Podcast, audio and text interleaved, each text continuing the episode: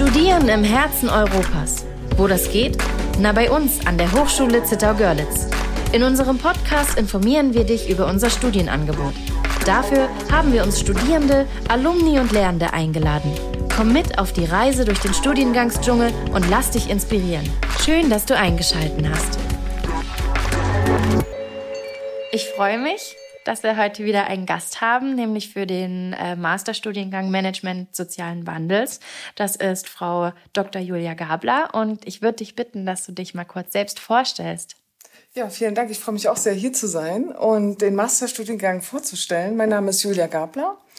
Ich bin promovierte Soziologin, ähm, gebürtig aus Rostock. Ich habe in Köln und Berlin studiert und in Jena promoviert und äh, lebe seit acht Jahren äh, jetzt hier in der Oberlausitz, in Görlitz und ähm, komme eher aus einem forschungsaffinen beruflichen Feld äh, habe auch schon ein bisschen im Journalismus gearbeitet, noch vor meiner Forschungszeit. Und ähm, genau, bin seit Oktober 2020, genau, bin ich hier auf der Vertretungsprofessur im Studiengang Management sozialen Wandels. Und äh, genau, und übernehme tatsächlich die hauptsächliche Lehraufträge sozusagen im Studiengang. Ja. Genau, ich mache die Lehre. Also wenn man sich dann äh, entscheidet, diesen Studiengang zu belegen, dann lernt man dich auch auf jeden Fall in Person kennen. Genau, und das wird unweigerlich stattfinden. Genauso neben mir sind aber noch ähm, andere am Studiengang beteiligt. Da ist noch der derzeit aktuelle Studiengangsbeauftragte Rai Kollmorgen, Professor Rai Kollmorgen, der auch den Studiengang zentral mitentwickelt hat in den letzten Jahren. Und ähm, der macht sozusagen sehr viel theoretische Grundlagen zur Soziologie und zu Theorien sozialen Wandels. Ähm, da kann man sich auf jeden Fall auch mit einer historischen Perspektive, kriegt man nochmal sozusagen alle Grundlagen so über ihn super äh, vermittelt. Ähm, außerdem haben wir ein relativ breites Spektrum an Dozierenden, die für den Studiengang aktiv sind die auch aus anderen Studiengängen teilweise kommen, auch aus anderen Forschungsrichtungen. Altersforschung spielt dann eine Rolle, Sozialplanung spielt eine Rolle. Ähm, und das sind aber Themenfelder, auf die ich gleich nochmal intensiver eingehe. Aber wir sind sozusagen personell auch sehr breit aufgestellt und haben hier äh, sehr vielfältige äh, und spannende Dozierende, die hier mitvermitteln. Ja, ähm, du sagtest es gerade, studiert hast du selber gar nicht hier. Wenn du dich mal zurückerinnerst, wie bist du damals bei der Studienwahl vorgegangen und wie ist es denn dann dazu gekommen, dass du hier im Dreiländereck bei uns an der Hochschule Zittau-Görlitz gelandet bist? Also, als ich 1900 ne, meinen Studienplatz, äh, äh, Studienwunsch ähm, äh, mir überlegt habe, ähm, wollte ich tatsächlich irgendwas mit äh, Ethnologie studieren, weil ich äh, bin eben Kind aus Rostock, das heißt, bin Ostdeutsche und äh, habe in den 90er Jahren äh, natürlich auch mit gesellschaftlichen Zusammenhängen unmittelbar zu tun gehabt und ähm, deswegen war immer meine Frage, sind wir eigentlich sozusagen in unserem gesellschaftlichen Status quo da, wo wir sein sollen, oder hätten wir früher irgendwie eine andere Ab Biegung mal nehmen müssen mhm. und nachhaltiger sein und sozialer Zusammenhalt den stärken. Und das dachte ich, das würde ich in der Ethnologie finden. Und dann wurde äh, mir tatsächlich über meinen Papa gesagt, na, guck dir das doch mal in der Soziologie an, weil die ähm, beschäftigen sich nicht mit Gesellschaften, die früher sozusagen ähm, stattgefunden haben, äh, sondern ähm, die beschäftigen sich dort tatsächlich mit gesellschaftlicher Analyse der Gegenwart. Und mhm ähm, da bin ich dann nach Köln gegangen, weil das damals tatsächlich einer der renommiertesten Standorte für sozialwissenschaftliche Forschung, sehr statistisch orientiert, auch große Befragungen, statistische Zusammenhänge, mhm. ähm, ja, strukturelle ähm, äh, Fragen sozusagen der gesellschaftlichen Entwicklung behandelt haben. Und dann habe ich in Köln angefangen zu studieren und habe dort aber sozusagen am eigenen Leibe erfahren, wie es als Ostdeutsche ist, in einem gesellschaftswissenschaftlichen Studiengang zu sein, der natürlich auch bestimmte normative Kategorien bedient, so dass dort auch zum Beispiel Ostdeutschland immer so als nachholende Modernisierung behandelt wurde. Also die mhm. Ostdeutschen haben irgendwas nicht richtig geschnallt und müssen das noch lernen und ähm, da dachte ich ja, nee, das äh, finde ich jetzt sollte nicht der einzige Zugang sein, ähm, diese, die Entwicklung in unserer Gesellschaft zu erklären. Und dann habe ich zum Hauptstudium nach Berlin gewechselt. Dort habe ich auch noch Politikwissenschaften dazu studiert. Das ist ein kombinierter Studiengang gewesen im Hauptstudium mit Soziologie und Politik. Und der war deutlich breiter aufgestellt. Und ähm, genau, dort haben wir eben auch so Fragen von Stadtentwicklung in Ostdeutschland behandelt und zivilgesellschaftliche Potenziale und ähm, solche Themen. und äh, da habe ich mich deutlich wohler gefühlt, natürlich auch mit meinem Wohnumfeld in Friedrichshain. ähm, also wieder so eine kleine Rückkehr nach Ostdeutschland und ich bin dann eigentlich systematisch immer kleiner geworden in meinen Städten. Ich habe promoviert zu Mittelstädten im Ost-West-Vergleich, also solchen Industriestädten, mhm. wie es ja zum Beispiel hier auch in der Region einige davon gibt, wie die sozusagen diesen industriellen Niedergang erfahren haben äh, in den 90ern und habe das verglichen mit Industriestädten in Westdeutschland, die ja auch Niedergangserfahrungen haben, aber dort nicht so prominent verhandelt wurden. Das war mein Promotionsthema, das zu vergleichen miteinander und auch die Zukunftspotenziale auszuloten. Und ähm, genau, nachdem ich über Mittelstädte geforscht habe äh, und in Jena eben promoviert habe, äh, stand dann für meinen Mann die Frage, dass er hier nach Görlitz kommen kann. Und dann dachte ich, na ja gut, dann gehe ich halt ins Forschungsfeld äh, zurück und bin dann, nachdem ich meine Promotion da abgeschlossen habe, sind wir hier nach Görlitz gezogen und nach einigen Jahren des Haderns, ob man die Region wieder verlassen möchte, äh, hat mich aber tatsächlich mein professionelles Interesse immer wieder hier gehalten, weil ich es als Gesellschaftswissenschaftlerin unglaublich nützlich und wichtig finde, in einem peripheren, in einer peripheren Region zu leben, weil man von hier aus anders beobachtet, also auch die gesellschaftlichen Themen anders reflektiert und auch Fragen des sozialen Zusammenhalts oder auch eben jetzt Strukturwandel ist ja für die Region schwer, schweres, schwergewichtiges Thema, ähm, das auch aus den Perspektiven der Leute, die hier leben, mit zu reflektieren ja. und auch für sie so ein Stück weit Anwalt zu sein in unseren Forschungen. Ähm, genau, das äh, hat mich dann auch schlussendlich, hat uns auch schlussendlich entschieden, dass wir hier bleiben werden und hier auch durch den Studiengang dieses, ja, einerseits im Studiengang, aber auch durch unsere Forschungsaktivitäten das stärker zu etablieren, von hier aus Gesellschaftswissenschaften zu betreiben. Ja, aber hier ist ja auch ein Ort, an dem man sich gut wohlfühlen kann. Ne? Aber da können wir ja auch später einfach nochmal drauf äh, zu sprechen kommen. Du hattest es eingangs schon mal ganz kurz angeschnitten. Ähm, ich würde ganz gerne erstmal über die Inhalte des Studiengangs sprechen. Was kannst du denn dazu sagen? Also zunächst ist es ein ähm, kompakter ähm, Studiengang, der genau das vermitteln möchte. Was sind eigentlich Formen, äh, des gesellschaftlichen Wandels. Und der hat natürlich auch eine historische Perspektive. Also ich habe jetzt gerade über den Umbruch in Ostdeutschland äh, gesprochen in den 90ern, aber natürlich revolutionäre Phasen in der gesellschaftlichen Entwicklung sind natürlich auch Wandelsphänomene. Ähm, der Reformansatz eines Sozialstaates sind natürlich Perspektiven auf Wandel und Veränderungspotenziale von Gesellschaft. Und das versucht der Masterstudiengang in eigentlich drei Etappen abzudecken. Zunächst uns damit vertraut zu machen, was eigentlich solche Phänomene sozialen Wandels sind und welche mhm. theoretischen Konzepte es dazu gibt. Ja. Das, das läuft unter dem sozialen Wandel erkennen. Äh, in der zweiten Phase gibt es dann äh, den Fokus auf den sozialen Wandel zu erforschen und zu fragen, wie erforscht man das dann? Da gibt es auch eine methodische äh, Grundausbildung. Ähm, viele bringen schon einiges mit, aber um uns da nochmal auf den Stand zu heben, wie man qualitativ oder eben quantitativ und statistisch orientiert forscht. Äh, und warum macht man das überhaupt? Ähm, was hat das sozusagen zu tun, damit wissenschaftliche Erkenntnisse auch zu produzieren? Und ähm, dann sozusagen in der äh, sozusagen im dritten Schritt nochmal die Frage auch des Managements zu stellen. Also wie steuert man nun eigentlich solche Wandel? Aspekte und welche Gruppen, welche Akteure sind dafür relevant, welche Themen ähm, werden da bearbeitet äh, und welche Interventionsmöglichkeiten gibt es. Ähm, einmal intentional, also gewünschte Folgen und gewünschte Steuerung, aber auch unerwünschte Folgen mhm. von Wandel äh, und Interventionschancen, die darin liegen. Also das sind so die drei Aspekte, die wir in dem Studiengang behandeln. Ja, okay, also quasi ähm, wie man das nach dem Studium dann ähm, ein Stück weit mit beeinflussen kann, weil du ja sagtest, äh, dass man das steuert. Ähm, und du meintest gerade ähm, auf, auf einen Stand heben. Da würde ich ganz gerne mal kurz auf diese, ähm, auf die Dauer des Studienganges oder des Studiums, des Masterstudiums kommen. Es gibt nämlich zwei Varianten. Einmal die mit den drei Semestern und einmal die mit den vier Semestern.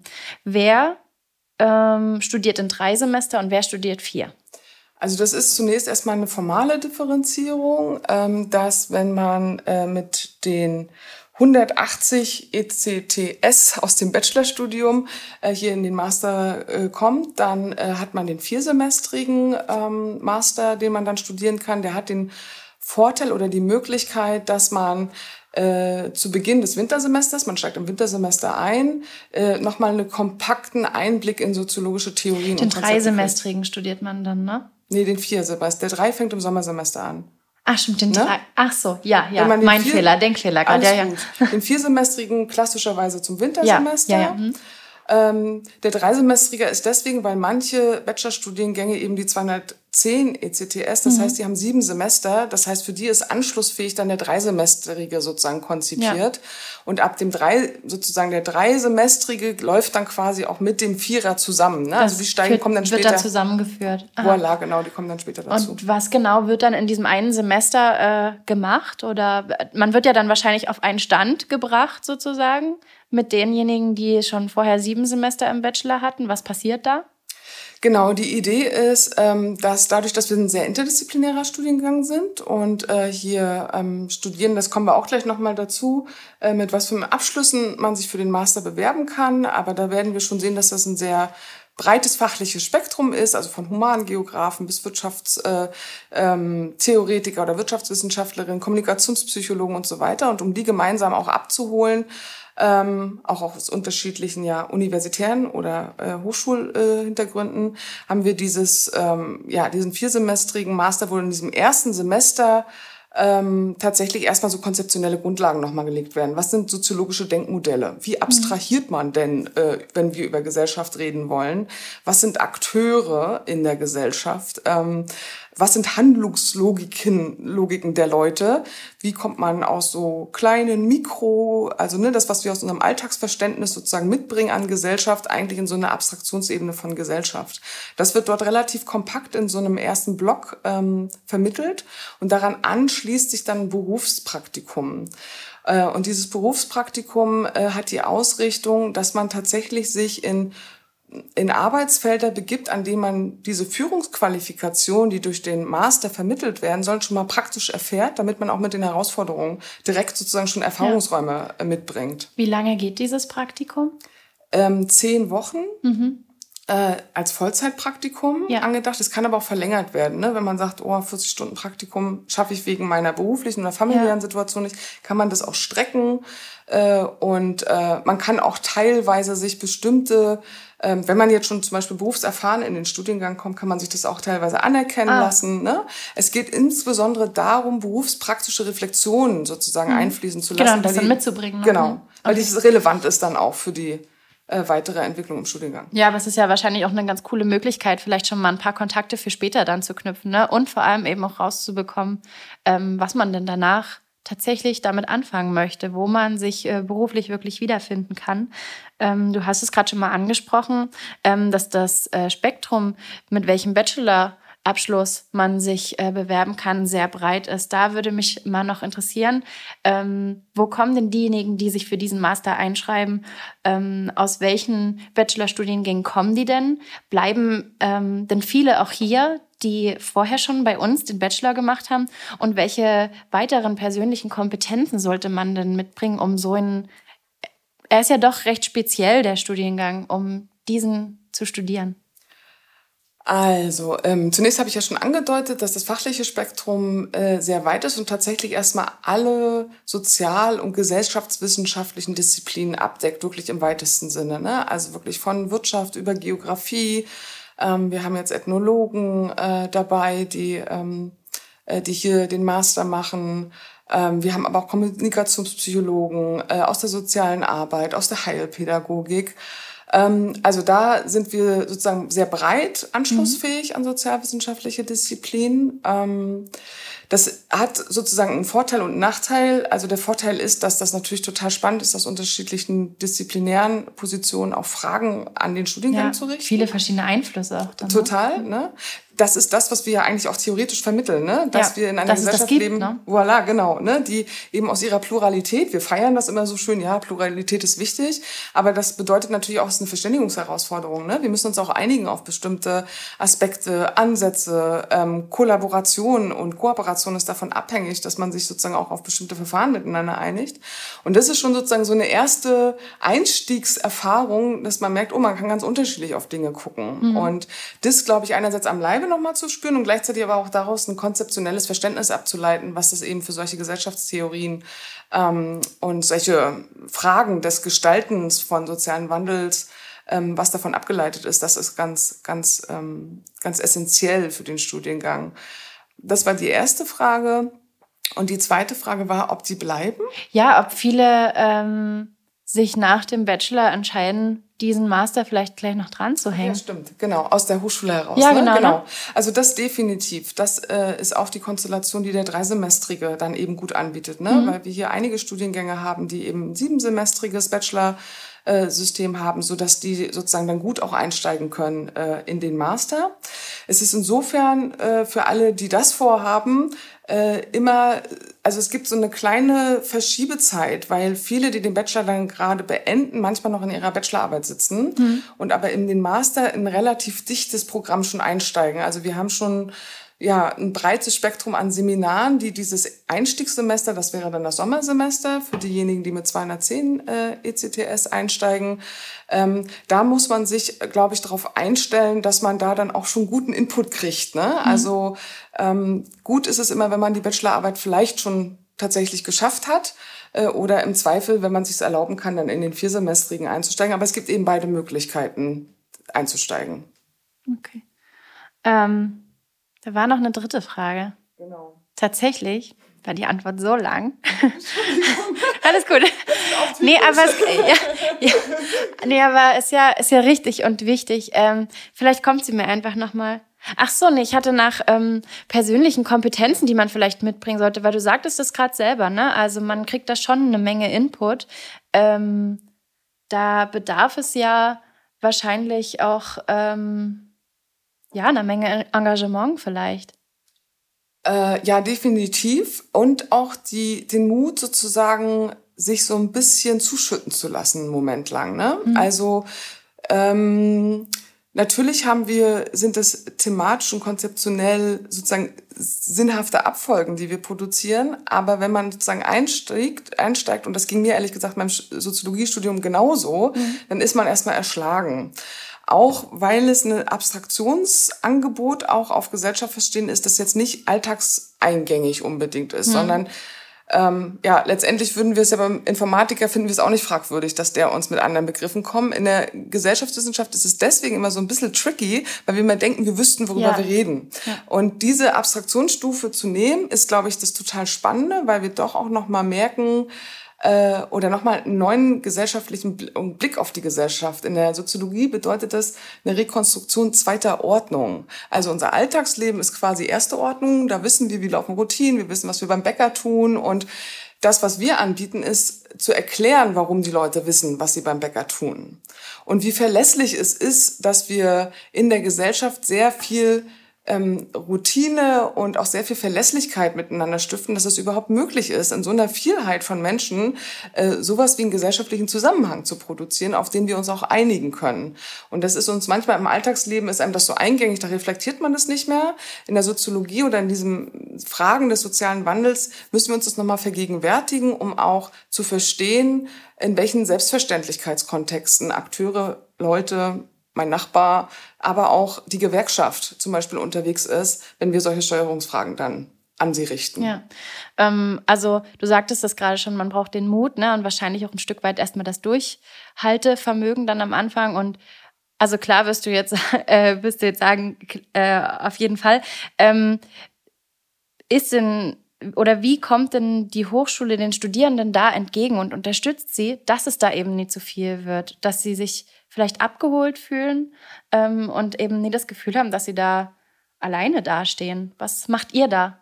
Also zunächst ist es ein Vorteil, dass wir äh, ein relativ kompakter Studiengang sind. Ne? Also wir sind bis maximal 30 Studierenden ausgerichtet. Das heißt, wir haben auch in den Seminaren immer eine sehr nahbare Atmosphäre. Äh, es gibt immer die Möglichkeit äh, zum diskursiven Austausch. Ähm, da sind auch die ähm, Dozierenden immer ansprechbar. Ähm, wir haben auch eigentlich den Anspruch, dass wir miteinander denken. Also wir sind kein mhm. Vorkau-Studiengang, sondern äh, wir wollen die Fragen auch miteinander erläutern. Ähm, das Berufspraktikum zum Beispiel ähm, spielt bei mir in, in diesem äh, sozusagen dann zweiten Semester eine wichtige Rolle, weil ich dann auch die, die mit dem siebensemestrigen einsteigen und häufig auch schon berufliche Erfahrung oder Praxis aus dem Studium mitbringen, wo kommt ihr eigentlich her? Wo ähm, stellen sich für euch eigentlich auch Fragen des sozialen Wandels? Ne? Warum interessiert euch das? Welche Gestaltungsansprüche äh, ist auch wichtig, das zu reflektieren ne? und sich dessen bewusst zu sein. Ja. Also genau. Und diese, ähm, das ist, glaube ich, was, wo wir die Studierenden gut abholen können. Ähm, dann sind wir auch dabei, immer auch mitlaufende Tutorien zu organisieren, weil dieser Reflexionsraum extrem wichtig ist, dass man sich da auch mal jenseits des Fachinputs sozusagen verständigen kann. Ähm, dann haben wir eine Studierendenvertretung, die STUKO, die regelmäßig sozusagen auch an der Entwicklung und der Reflexion des Studiengangs zweimal im Semester eingebunden wird, wo wir mit mhm. der Studiendekanin reflektieren, was, wie läuft es, ähm, braucht ihr was? Ähm, und an solchen Stellen, glaube ich, sind wir gut ansprechbar. Und außerdem haben wir unsere unvergleichliche Cornelia Müller, Cornelia Müller, die die Studiengangsorganisation wirklich toll macht und auch für alle, auch wenn es mal Bauchschmerzen gibt oder ein Beleg mal später ist, immer ansprechbar ist und eigentlich auch immer eine Lösung findet, so dass wir alle mitnehmen können. Also auch eine Ansprechperson, die man sich dann wahrscheinlich, wo man sich den Namen gleich mal merken kann. Ne? Genau. Ne? Ähm, weil du gerade schon das Praktische angesprochen hattest, ähm, wie sieht's denn mit Forschungsprojekten bei euch an der Fakultät oder vielleicht ähm, speziell in diesem Studiengang aus? Was macht ihr da? Also erstmal ist das Curricula angelegt, dass es ein Forschungspraktikum gibt. Das ist dann in dem folgenden Wintersemester, also für die einen das erste Wintersemester, für die ähm, äh, viersemestrigen das, das zweite Wintersemester. Und da wird eigentlich schon im Ausgang des Sommersemesters auch vorbereitet, dass es tatsächlich ähm, ganz konkrete Forschungspraktika gibt. Da sind häufig auch mit Partnern aus der Region arbeiten wir da zusammen ähm, mit ähm, Einrichtungen, die zur demokratischen Bildung zum Beispiel was machen. Oder jetzt haben wir gerade mit einem Projekt was in Niesky gemacht, äh, wo es um die Frage von Engagementstrukturen in der Kleinstadt Niesky ging und wie man dort die verschiedenen Ortsteile gewinnt und welche Rolle Ehrenamt überhaupt in den ländlichen mhm. Räumen spielt. Ähm, dann haben wir aber auch solche Sachen wie die Fragen der sozialen Innovationsfähigkeit. Ne? Also wir kennen Innovationen aus dem technischen Bereich. Es gibt aber auch Innovationen aus dem sozialen Bereich. Das könnten zum Beispiel, war hier das Café Hotspot, eine Kneipe, äh, die für Flüchtlinge eröffnet wurde und die zu einem wichtigen Akteur nicht nur in der Kneipenlandschaft, sondern natürlich auch in der zivilgesellschaftlichen Struktur gewesen ist. Und dazu haben Studierende geforscht äh, oder zu Fragen des Altersprozesses. In einer Region leben wir ja auch mit ähm, Alterungs, ähm, äh, hohem Alterungsstand. Und also wirklich solche gesellschaftlich relevanten Themen ganz konkret mit Praxispartnern gemeinsam zu erforschen. Das ist die eine Schiene, also das mhm. läuft Curricula sowieso. Und dann haben wir hier aber auch das Travos-Institut. Das ist ein Inneninstitut der Hochschule, an dem auch sehr viel Drittmittelforschung gemacht wird. Auch große Forschungsverbünde überregional stattfinden, wo es immer wieder die Gelegenheit auch für Studierende gibt, sich da einzuklinken und auch Teile mit, also in wirklich durchgeführten Forschungsprojekten ja. mitzuarbeiten. Aus ähm also aus beiden Schienen, die du da gerade angesprochen hast, entstehen ja dann wahrscheinlich auch äh, Ideen für Abschlussarbeiten. Ähm, und um nochmal kurz auf die Forschungsprojekte von dem Travos zu kommen, äh, kannst du da vielleicht mal ein Beispiel nennen? Was ist da so, so ein ja. Projekt, also, worum sich das, äh, worum sich dreht? Ich würde da ganz gerne auf mein eigenes Forschungsprojekt, was wir vor vier Jahren durchgeführt haben, da ging es um die ähm, Verbleibschancen von qualifizierten Frauen. Klingt sehr sperrig, aber hier in den ländlichen Regionen ist ja die Abwanderung von Frauen und gut ausgebildeten Frauen tatsächlich ein Problem. Mhm. Und äh, wir haben dazu ein Forschungsprojekt durchgeführt und ähm, mit dem Anspruch, das partizipativ zu machen, also mit den Akteurinnen hier, mit Organisationen, aber auch mit mit Frauen, die in Initiativen Perspektiven oder auch in, ähm, ja, in ihren lebensweltlichen, in ihren alltäglichen Konstellationen unterwegs sind und zu fragen, was brauchen die eigentlich? Und dazu hatten wir zum Beispiel ein Studierendenforschungsprojekt, die sich damit angedockt haben und die zum Beispiel gefragt haben, hatte das eigentlich einen emanzipatorischen Effekt, dieses Forschen mit den Leuten? Ne? Ähm, hat es den Leuten eigentlich was gebracht? Weil normalerweise kennen wir Forschung so, wir haben einen Fragebogen, gehen zu den Leuten, die sollen den ausfüllen ja. und dann nehmen wir die Daten mit und dann machen die Forscher irgendwas genau, damit. die regeln das ne? weiter. Und da äh, sozusagen eine, eine höhere Transparenz für die Leute und auch mhm. natürlich eine Relevanz dessen, was interessiert die eigentlich. Genau, ein ganz anderes Bewusstsein genau. irgendwie, ne? wenn man wirklich auch mal ähm, dann als nicht oder vielleicht klar in der, in der primären Forschung dann noch als Beteiligter, aber dann wie du sagtest, die Ergebnisse, da wird dann irgendwann was damit gemacht und das erfährt man dann selbst vielleicht gar nicht, sieht vielleicht auch gar nicht den Vergleich mit anderen und wo man sich selbst vielleicht positioniert. Genau. Und dadurch, dass das für uns natürlich hier ein hochgradig Religions, also relevantes Thema ist, war es mhm. ganz wichtig, die Leute mit einzubinden. Und ähm, genau, und so haben wir da auch die Studierenden mit eingebunden. Also das wäre jetzt zum Beispiel, das war ein Beispiel, an dem das gelingt. Aber es gibt eben auch neue äh, ähm, Forschungsgeschichten, äh, die da laufen, aber das halte ich jetzt mal noch als Geheimnis zurück und das können dann diejenigen erfahren, die sich dafür interessieren. ähm, Ich hatte gerade schon mal die Masterarbeit angesprochen, aber man muss ja sicherlich in, im Laufe dieser drei oder vier Semester noch ganz andere Prüfungsleistungen erbringen. Wie sehen die denn aus? Sind das schriftliche Prüfungen, mündliche Prüfungen, alles bunt gemischt oder was muss man sich da einstellen? Genau, also wir versuchen schon ein bisschen das ganze Spektrum ähm, ähm, zu bedienen, auch damit man in allen Prüfungsformen die Möglichkeit hat, ne? weil der eine schreibt lieber, die andere ja. spricht lieber und so, dass man das äh, bedienen kann. Ähm, wir haben jetzt durch das Corona-Semester tatsächlich auch äh, mal von Klausur auf Belege geswitcht. Ähm, mhm. Normalerweise gibt es tatsächlich mündliche Prüfung, Klausur, Belege und äh, auch diese in diesem Forschungspraktikum gibt es eine große Abschlussarbeit. Ne? Also da wird tatsächlich auch noch das ganze Forschungsmaterial gesammelt und äh, gibt es eine große Arbeit, wo der ganze Forschungsprozess auch sichtbar ist. Die hat dann auch manchmal, weil es eine Gruppenarbeit ist, äh, 130 Seiten, aber da werden eben aus sozusagen einem kleinen Forschungsteam die Erkenntnisse zusammengetragen und die werden dann auch mündlich präsentiert. Ne? Also was sind unsere Forschungserkenntnisse aus diesem Prozess? Dann haben wir aber auch Lerntagebücher als ähm, eine Form oder Protokolle, die geschrieben werden. Also so versuchen wir alles ein bisschen mit abzudecken, damit auch jeder und jeder da merken kann, ah, was kann ich eigentlich ganz ja, gut. Dem, genau. Was, was, liegt jedem persönlich vielleicht ähm, am besten? Und wenn man dann das Studium hinter sich gebracht hat, wo gehen denn die Alumni hin? In welchen Organisationen kann man die denn finden und welche Aufgaben übernehmen die da? Also das ist im Prinzip, da schließt sich dann der Kreis, äh, genauso vielfältig wie die Eingangsmöglichkeiten. Äh, also und das ist schön, wenn das aufgeht, weil das ist ja auch unsere Botschaft, dass diese äh, ganz vielfältige gesellschaftliche Positionen ähm, zu bedienen auch darin möglich sind. Das ist von NGOs klass, klass, als klassisches hm. äh, Feld, weil viele, die den Studiengang studieren, kommen eigentlich auch mit einem politischen Interesse. Ne? Mhm. Und das können sie für solche Organisationen auch mitnehmen, also Attac, Greenpeace, aber auch Gewerkschaftsarbeit natürlich. Ähm, dann sind einige aber auch in Leitungspositionen zum Beispiel von Kindergärten. Also wir mhm. haben ja auch ne, pädagogische. Ich wollte gerade sagen, weil du, ähm, also Greenpeace zum Beispiel, haben wir hier jetzt regional nicht direkt sitzen, so umfangreich. Ähm, vielleicht, das kannst du auch ein paar regionale Mhm. ähm, Einsatzorte mal nennen? Also ich würde sagen, wenn wir bei Greenpeace noch keine Ortsgruppe haben, dann mhm. könnte die entstehen aus jemandem. Also das meine ich ganz ernst, mhm. weil das tatsächlich häufig auch wahrgenommen wird, ne? dass bestimmtes Spektrum an Akteuren in dieser Region gar nicht so präsent ja, ja. ist, sodass man da initiativ tatsächlich wird. Das ist das eine. Zumal wir ja hier im wie unser Rektor gerne sagt, im Zentrum Europas sitzen. Ne? Also es ist eigentlich ein Wunder, dass gerade hier das noch nicht so intensiv vertreten ist, ja? Genau. Aber tatsächlich auch Organisationen, die grenzüberschreitende Zusammenarbeit machen, ist ein wichtiges Stichwort. Ne? Mhm. Ähm, da sind auch Akteure unterwegs. Ähm, in äh, politischen Zusammenhang, jetzt ist gerade jemand im Statistischen Landesamt in Kamenz mhm. äh, untergekommen, oder was heißt, hat sich das ausgesucht.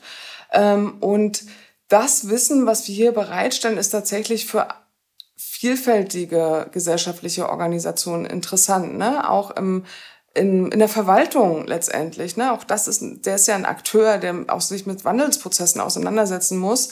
Ähm, auch da sind unsere Absolventen nachgefragt, ne? Referatsleiter für ähm, äh, in der Verwaltung, äh, aber auch in Wirtschaftsorganisationen. Also es ist nicht, dass wir hier nur sozusagen, wir machen hier das soziale Schüchü und ne, Wirtschaft findet mhm. woanders statt, sondern diese intermediäre ähm, Perspektive und auch Ausrichtung äh, zeigt sich auch bei uns äh, in den Absolventen, wo die dann sozusagen tatsächlich auch unterkommen.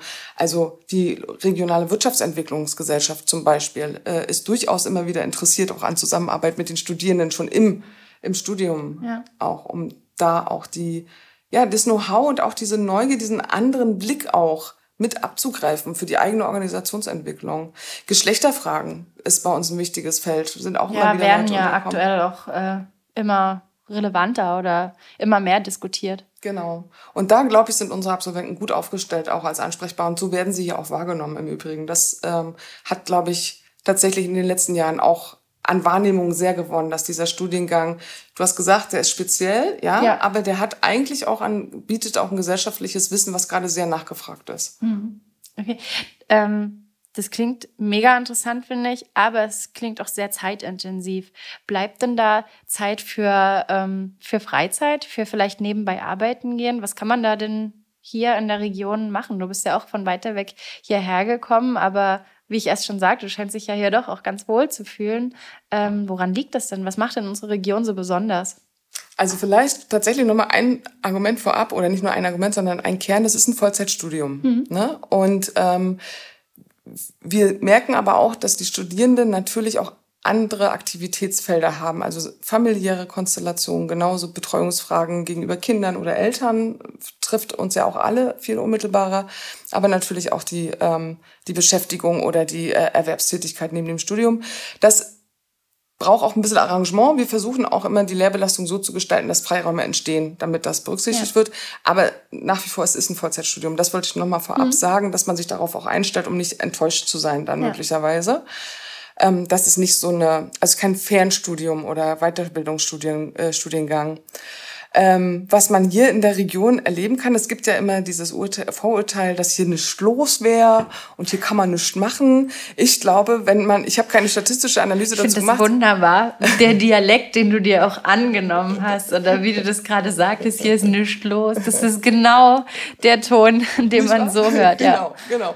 Aber ich finde, wenn man hier lebt, dann kann man nur sagen, dass, der, dass dieses, dass es tatsächlich auch ein Vorurteil, auch ein bisschen der Leute selber ist und aber auch das, was an diese Region immer wieder herangetragen wird, wir haben Filmfestivals hier, Nice Filmfestival. Wir haben das Viatea hier in Görlitz. Ähm, wir haben unheimlich viele coole soziokulturelle Initiativen. Das Kühlhaus, die Rabrika.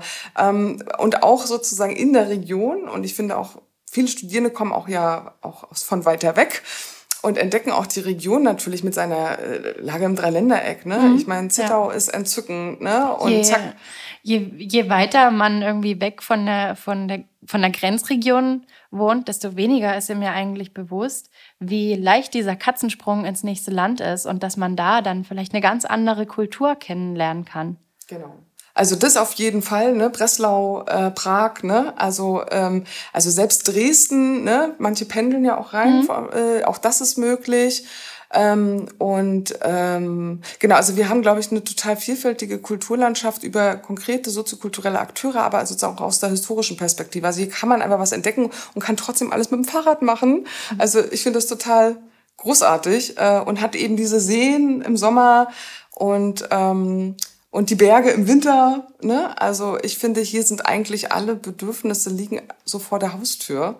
Man ja. muss sie nur in Anspruch nehmen und dafür ist ja jeder selber verantwortlich. Das stimmt, das ist immer das, was man selbst draus macht, ne? Ähm, man muss es halt nur in die Hand nehmen. Wenn man jetzt noch Fragen haben sollte, ähm, wie kann man dich oder euch denn erreichen? Also wir sind auf jeden Fall unter den Studiengängen auf unserer Fakultätsseite natürlich zu erreichen. Ähm, wenn man Julia Gabler googelt, dann findet man mich auch sofort. Äh, gibt sogar eine Handynummer. Mein Handy ist nämlich, weil ich nicht so oft hier im Büro bin, ich habe nur eine Teilzeitstelle, äh, gibt es aber auch immer eine Telefonnummer, wo man äh, uns erreichen kann. Und über äh, die Studiengangsstudienberatung natürlich sowieso wird dann unmittelbar der Draht zu uns äh, hergestellt. Und wir freuen uns auf jeden Fall über jede Anfrage. Und ja. steht auch für alle Fragen, die es natürlich möglicherweise noch gibt, die ich noch nicht beantwortet habe, gerne zur Verfügung. Conny Müller ist auch unser zentraler Ansprechpartner. ja, von der haben wir ja schon gehört. Genau, ähm, genau. und ansonsten, wenn es Fragen gehen, geben sollte, wie immer, haben wir den Chat auf unserer Webseite auch unten eingebunden. Da kann man seine Fragen direkt loswerden oder wie du gerade schon sagtest, die zentrale ähm, Studienberatung. Ähm, ich bedanke mich bei dir, dass du dir die Zeit genommen hast, äh, mit mir über den Studiengang Management sozialen Wandels zu sprechen ähm, bedanke mich bei euch fürs Einschalten und dann sehen wir uns vielleicht ganz bald im schönen Dreiländereck. Herzlichen Dank.